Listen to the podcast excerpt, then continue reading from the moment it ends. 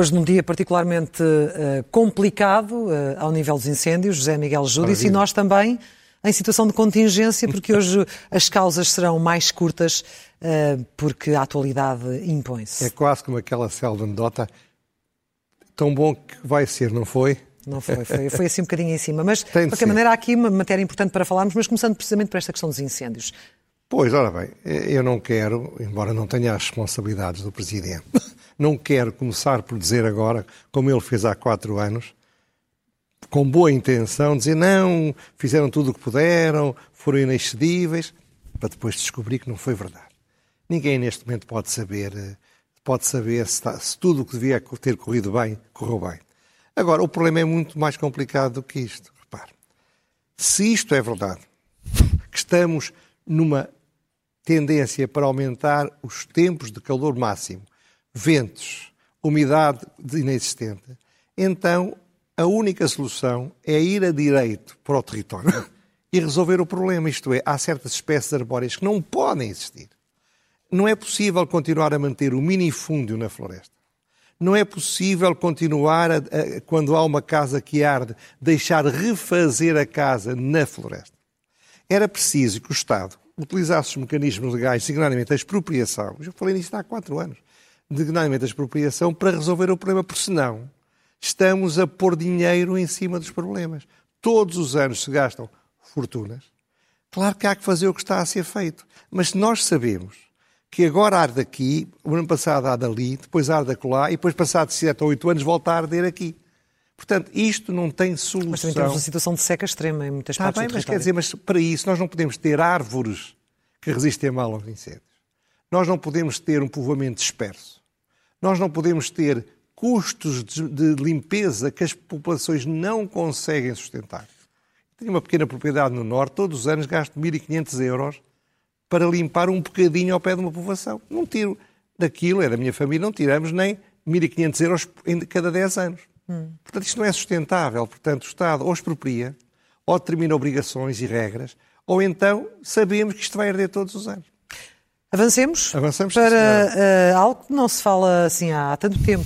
Pois é. Uh, a Covid e os números preocupantes, nomeadamente de mortes entre os mais velhos que temos. O, que o temos tema conhecido. que eu não pude tratar, um deles, era exatamente este tema. Tal como o mundo está, os temas sucedem-se e de cada vez há só um tema que cabe. Janeiro era a inflação, fevereiro era a Ucrânia, março era a energia, abril era a inflação de novo, maio era a obstetrícia, junho os incêndios, enfim. Cada vez que há um tema, o tema ocupa todo o espaço mediático. E não se pode tratar de outras coisas. O tema da Covid era um tema que eu, em 21 de janeiro, referi que estava, não, não inventei nada, fui ver à internet e dizia que Portugal, nessa altura, era o pior país da União Europeia e o segundo pior do mundo em casos. Agora é o terceiro. E que em 2022 morri, tinham morrido nos primeiros seis meses em Portugal, não chegavam nos primeiros cinco meses, a mesma quantidade de pessoas que morreram em cinco meses em 2021. E mais pessoas, muito mais que em 2020. Ora bem, perante isto, o que é que aconteceu?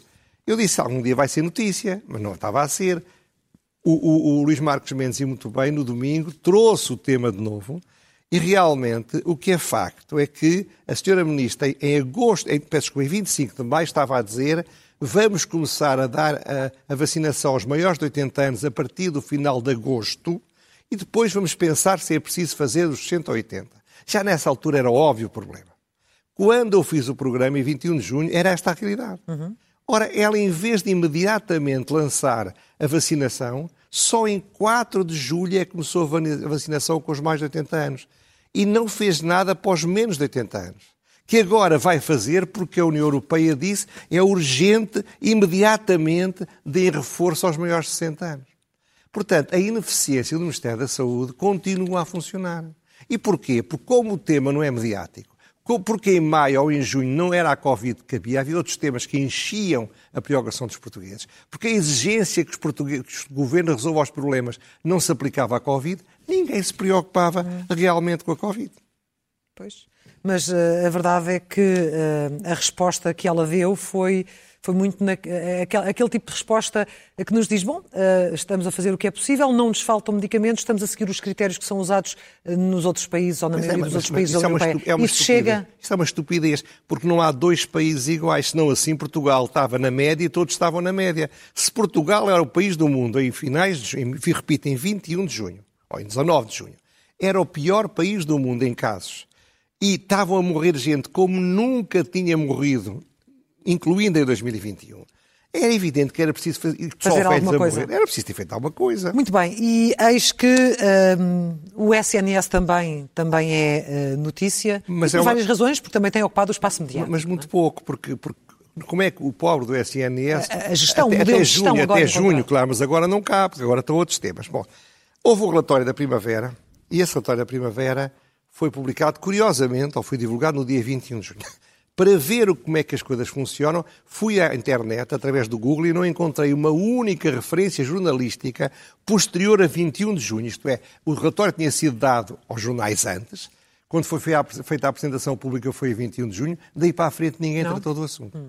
Ora bem, o assunto é importante e vai aparecer num slide, espero eu, eh, que vai nos ajudar a fixar alguns pontos importantes. Em primeiro lugar, são dados 21. Portugal foi o segundo pior país da União Europeia na não satisfação de necessidades de cuidados de saúde em 2021. Isto é, tudo ficou para trás, todos se atrasaram, mas nenhum como Portugal. O número de profissionais, isto é deste relatório da primavera, que é do, do Observatório Português de Sistemas de Saúde, uma coisa muito profissional e muito técnica.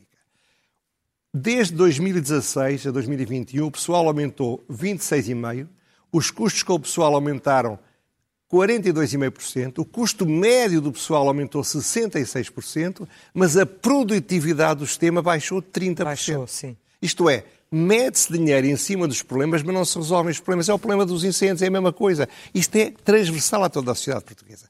O governo não sabe o que há de fazer, enfia dinheiro nos problemas, mas como não vai à origem dos problemas, como os não enfrenta, as coisas ficam, ficam inevitavelmente cada vez piores.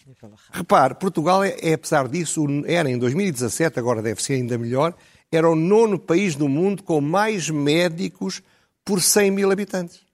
Isto é, não se pode dizer que faltem médicos. Não se podem dizer que faltem enfermeiros. O que falta é um sistema que funcione. E por isso eu, eu, percebo a entrevista, a longa entrevista do Ministro Correia de Santos, toda a gente diz, eu não sei se é verdade, que ele foi o pai político da atual Ministra. E ele vem lançar, um, um, como qualquer pai a uma filha dileta, veio defendê-la. Mas como os pais, às vezes, sobretudo quando são um pouco mais velhotes, ele é um pouquinho mais velho que eu, uh, também pensam muito neles, ele fez uma entrevista a gabar-se. E com alguma razão, porque ele fez, foi um bom ministro. E, portanto, ele, ele, ele, ele, quis proteger a ministra, mas como se gabou contando o que fez, infelizmente nós comparamos a ministra, a filha, com o pai e dizemos que a monarquia não é realmente uma boa não é. solução é. também a nível da saúde. Muito bem. E em relação a esta decisão de agora é que as coisas vão funcionar, vai haver aqui uma gestão com o CEO, está confiante de que, de que Não, este novo sistema Eu acho extraordinário que isto era essencial e urgente e necessário, diz o António Costa.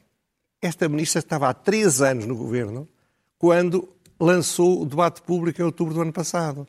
E um ano depois vai entrar em vigor em outubro. Se era tão urgente, porquê é que demorou tanto tempo? Porquê é que se adia tudo? Agora, é uma boa medida. Repare, vai aparecer é outro preciso, É preciso acontecer o caos para, para, Não, para, claro, vai, vai, tudo abanar. Vai aparecer outro, outro... É isto. O orçamento, se, se, se o Serviço Nacional de Saúde fosse uma empresa, era, tinha 13 mil milhões, tem 13 mil milhões de euros de orçamento, seria a maior empresa euro-portuguesa em faturação, em volume de negócios, com o dobro da segunda. Tem 125 mil pessoas tem cinco vezes mais pessoas a trabalhar do que a maior empresa em número de empregos.